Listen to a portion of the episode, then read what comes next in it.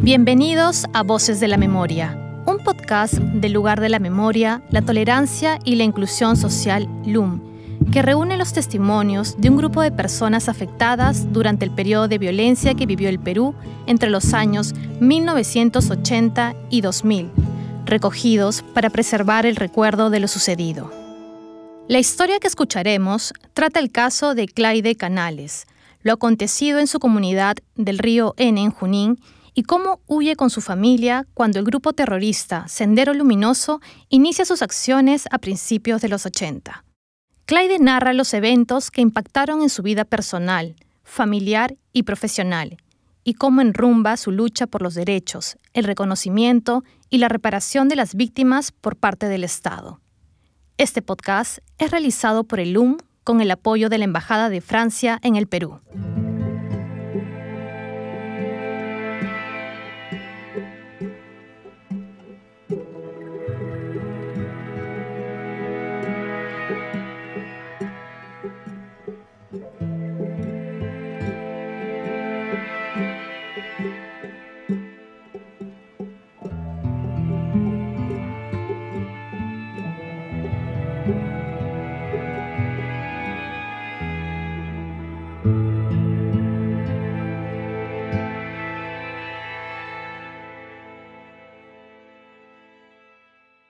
Nieves Guamantupa Guamaní, la madre de Claide, huye de su casa en Huancavelica a los 12 años para buscar trabajo en la capital. En Lima, en el año 1976, conoce a Antonio Canales Castro, de Apurímac, con quien luego formaría una familia. Nosotros somos tres hermanos, tres hermanos. Yo soy la segunda de tres. ¿No? dos mujeres y un varón. El 8 de octubre de 1979 yo nazco en la maternidad de Lima. La familia de Claide estaba compuesta por sus padres, hermanos y su tío, el hermano menor de su madre criado como un hijo más de la familia. Al nacer el último de los hermanos de Claide, el médico nota una anomalía en el corazón de Nieves. De este modo, sus padres toman la decisión de regresar a Maramara, su pueblo en Apurímac, y vender todos sus bienes en Lima. Para ese entonces no se sabía en la capital lo que estaba sucediendo en provincias, el inicio del periodo de la violencia en el país. En Apurímac, el padre de Claire trabajaba para la municipalidad del pueblo. Nos fuimos allá en busca de tranquilidad y nos dimos con la sorpresa que ya había un problema social. Es así como su padre decide irse de Apurímac. La familia materna ya había, había migrado hacia Río N. En el Río N se estaban dando las colonizaciones. Entonces mi padre se acuerda de esto y decide aventurarse e irse hacia N, pues, ¿no? Entonces fue otra travesía, salir de Apurima, irse hasta Ayacucho, pues río abajo, ¿no? Eso más o menos fue en el 84. La localidad en la que se asentó la familia está ubicada en el río N y es llamada oficialmente noveno grupo de la colonización de Santo Domingo Río N. En ella habitaban dos grupos, los colonos y los nativos, quienes convivían pacíficamente, separados los unos de los otros. Aquel lugar solo ofrecía educación hasta el tercer grado de primaria y no contaba con un centro médico. Cuando empieza la violencia, algunos vecinos desaparecieron. De repente las casas empiezan a quedar como casas fantasmas. Al saber que se aproximaba Sendero Luminoso y de los vínculos que mantenían algunos integrantes de la localidad con ese grupo subversivo, varias familias huyeron de allí. El padre de Claide decide quedarse debido a todos los proyectos que tenía en aquel lugar. Mi papá siempre añoró que nosotros fuéramos profesionales. Mi papá tenía el sueño y él quería volver a comprar la casa en, en Lima Justo estábamos en eso cuando todo se vino abajo. Cuando ellos llegan, inicialmente, la primera vez que yo los vi, yo estaba en un patio jugando con una gallinita con mi hermana. Y aparecieron detrás de mí un montón de hombres con capuchas y con armas. No era raro ver a alguien con una escopeta. Cuando Sendero llega a la localidad, aplica el mismo modus operandi que en otros lugares del país, agrupar a la población en la plaza. Y así fue como empezó, o sea, ellos llegan y prácticamente los poblados que estaban ahí los convierten en su centro de operaciones. En esa época, si tú querías sobrevivir, tenías que estar calladito, no decir nada. Las familias que se quedaron en la localidad fueron las más pobres, las que vivían de la agricultura. Sendero bloquea las salidas de la localidad, siendo el río la única vía de acceso cierran el colegio, los libros de historia, por ejemplo, las empiezan a destrozar. Cuando estudiamos en el colegio, pues nos, nos empiezan a enseñar los héroes de la independencia. Ellos acá agarran esos libros, empiezan a, a los alumnos, que en, que en esa época éramos nosotros, nos empiezan a decir que ellos no eran nada, y empiezan a crear su propia doctrina. El colegio seguía abierto, pero con el profesor muerto y ellos eran los maestros. Y los papás no podían hacer absolutamente nada, porque si algún papá decía, mi hijo no va a ir, los mataba. Cada vez que ellos decían reunión, nosotros temblábamos de miedo, ya no sabíamos a quién iban a matar, ya, o ya no sabíamos si nos tocaba a nosotros. Y así empezó. Ya había iniciado el conflicto interno entre las Fuerzas Armadas y Sendero Luminoso. Ambos grupos se mostraban violentos con los pobladores de la comunidad. El colegio lo transformaron en un centro de entrenamiento, todo aquel que era un estorbo o que no se alineaba a lo que ellos querían, eran asesinados. Mi papá siempre ha sido las personas que protestan. Por esa razón querían matar a mi papá. Cierto día, un amigo de Antonio, el padre de Claide, lo alerta sobre los planes de Sendero. Es así como la familia Canales huye en bote rumbo a Satipo, salvo el abuelo de Claide y su tío, quienes se quedaron para cubrirlos, permitiendo que ellos escapen.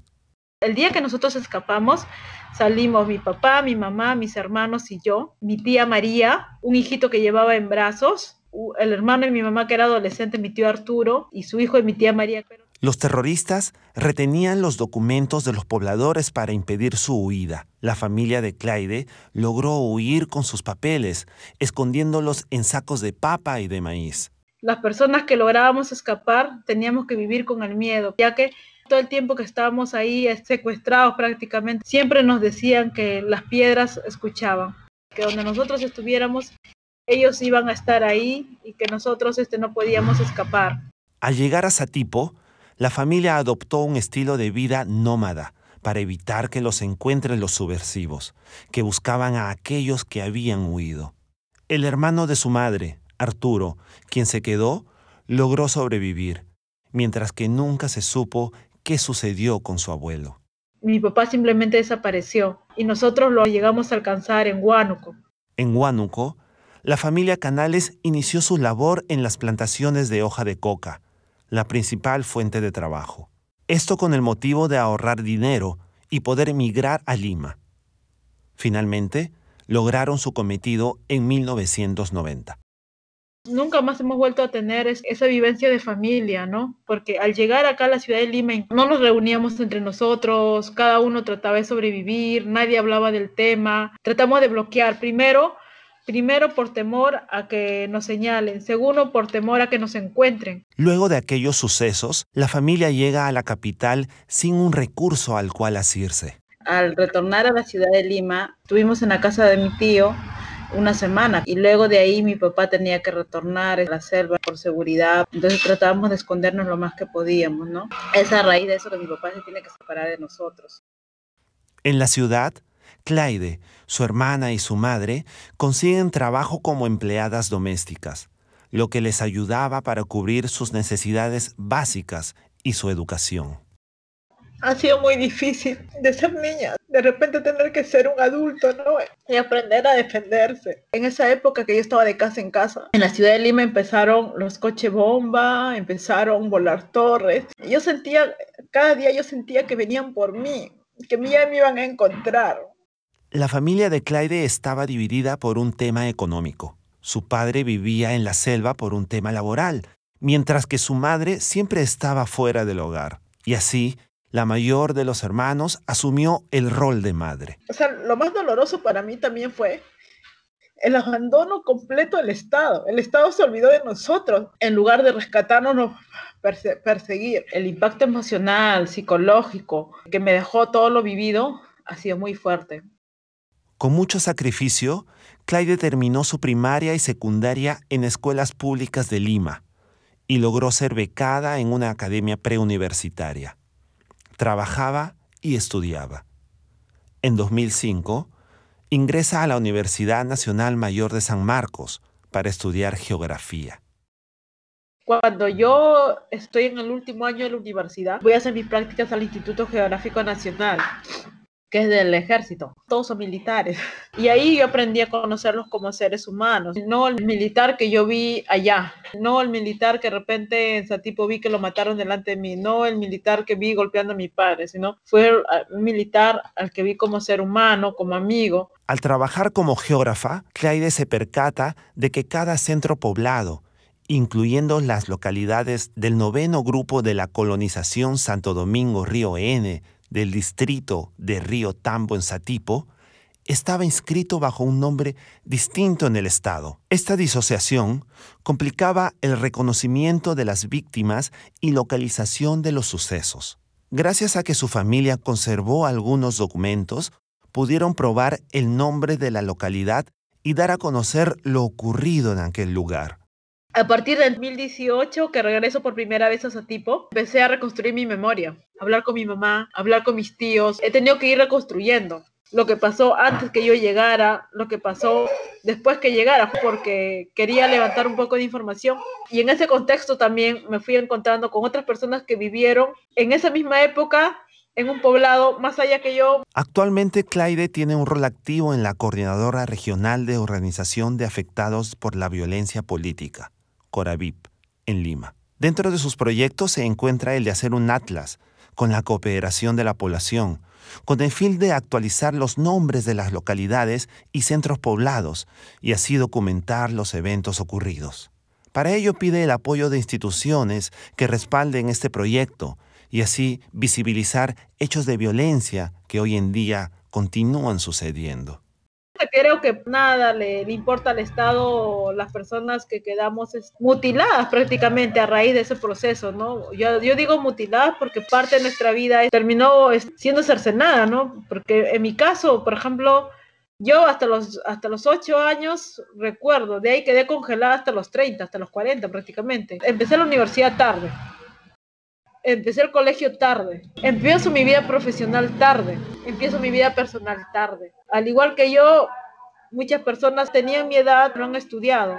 Ha creado todo un grupo de pobreza, todo un nivel de pobreza en la selva central con Yo veo una sociedad que ignora lo que pasó, piensa que es algo ajeno. Los grupos políticos que están ahí, o sea, quieren hablar una parte, no, no se llega, digamos, a, a mostrarlo tal cual fue. Y para mí eso es peligroso, porque un chico que no sabe va a terminar tergiversando, porque es un poco peligroso no contar las cosas como fueron. Y lo único que yo quisiera es que esto jamás se vuelva a repetir.